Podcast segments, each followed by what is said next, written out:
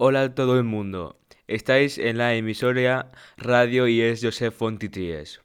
Estáis en el programa Educa Podcast en el capítulo Fútbol Sala. Y aquí hoy vamos a hablar sobre eh, el fútbol sala. Me llamo Óscar García del curso tercero C eh, y soy de educación física. Y el título de mi cutasca es eh, especialista en futsal. Eh, y ahora voy a explicar el origen del fútbol.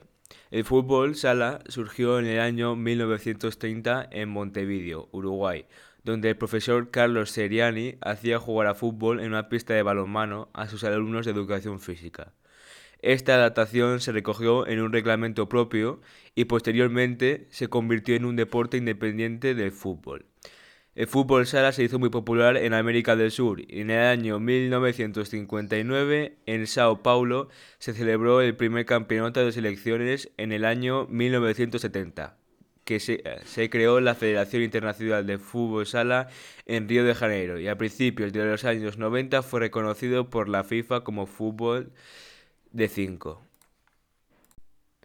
Y solamente hay un material, un balón de cuero redondo eh, el cual mide entre 53 y 56 centímetros de, de, de, forma de circunferencia y pesa entre 450 y 500 gramos.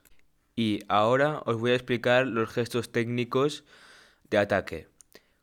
Primero está el golpeo con el interior del pie, que se utiliza para pases o lanzamientos cortos a portería, con el exterior del pie, que es un golpe corto y rápido que despista al contrario, y se utiliza para hacer pases con el empeine. Se realiza con la parte superior del pie y permite enviar la pelota lejos y a mucha altura.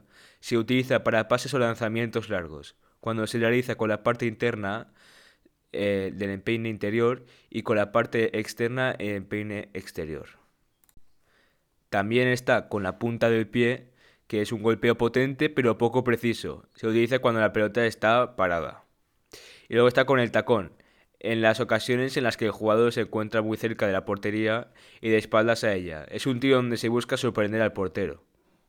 También está el golpeo de la cabeza, que como dice el propio nombre, pues eh, se chuta a portería o se saca de, de, la, ella, uh, el balón de ella, con la cabeza. También se puede usar para hacer un pase. También está la recepción que se produce para detener o controlar un pase de un compañero que se puede usar cualquier parte del, del cuerpo menos los brazos o las manos. También está la conducción de la pelota, que consiste en hacer rodar la pelota de forma controlada por medio de pequeños toques.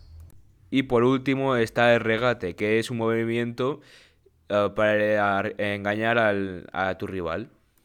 Y ahora vamos con las técnicas de defensa. Está la entrada. Es una acción defensiva que se produce cuando un jugador o jugadora intenta tocar la pelota controlada por un contrario con el fin de recuperarla.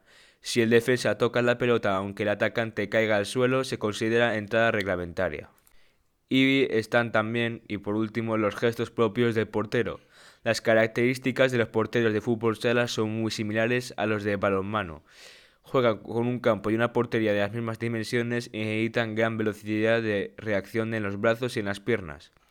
El portero utiliza el despeje con los pies y los puños. El portero no consigue parar la pelota y la desvía. El bloqueo o parado de la pelota cogiéndola con las manos, los brazos y el cuerpo sin que se le escape. Y ahora vamos con las tácticas. Vamos a empezar con las tácticas de ataque.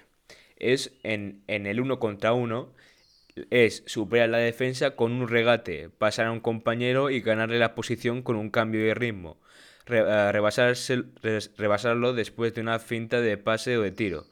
Son acciones que un jugador debe dominar en el ataque. Segundo, están las rotaciones. Son intercambios continuos de las posiciones que los jugadores adoptan sobre el terreno de juego se hacen a gran velocidad con el objetivo de dificultar al máximo el trabajo de los defensas hasta encontrar una posición de tiro con peligro sobre la portería. Es importante que en esta rotación de, posiciones se mantenga el sistema de juego utilizado, rombo o cuadrado, para mantener la ocupación adecuada de todo el campo. Y por último están pero último, perdón, los cortes. Son los desplazamientos que hacen los jugadores con el fin de desmascararse de su defensa. Van precedidos por un cambio de dirección o una finta y pueden realizarse por delante o por detrás del defensor. Y por último, de los ataques, están los bloqueos. En ellos, un jugador obstaculiza con su cuerpo a un defensor. Y ahora eh, vamos con las tácticas de defensa. El primero. Los jugadores deben flexionar ligeramente las piernas, deslizarse por el campo sin cruzarlas y guardar una distancia de seguridad con su oponente reaccionar más rápido a sus desplazamientos y evitar ser superado. 1. Defensa al jugador con balón. El defensa debe colocarse en línea entre el atacante y la portería para evitar el shoot directo. El defensa intentará arrebatar la pelota a su adversario cuando esté convencido de que lo va a conseguir. El lado del campo en el que se encuentra la pelota se llama lado fuerte. 2 y último. Defensa al jugador sin balón. Es muy importante ver siempre al jugador y el balón. Eh, para ello, el defensa se orienta en el campo de tal manera que forme un triángulo entre él, el jugador al que defiende y el balón. El lado del campo donde no se encuentra el balón se llama lado de ayuda. Y ahora, para acabar, vamos a ir con las cuatro competiciones más importantes que hay, que son la Copa de la UEFA, la Copa Internacional y la, la Copa Libertadores de Futsal y la Copa Libertadores femenino.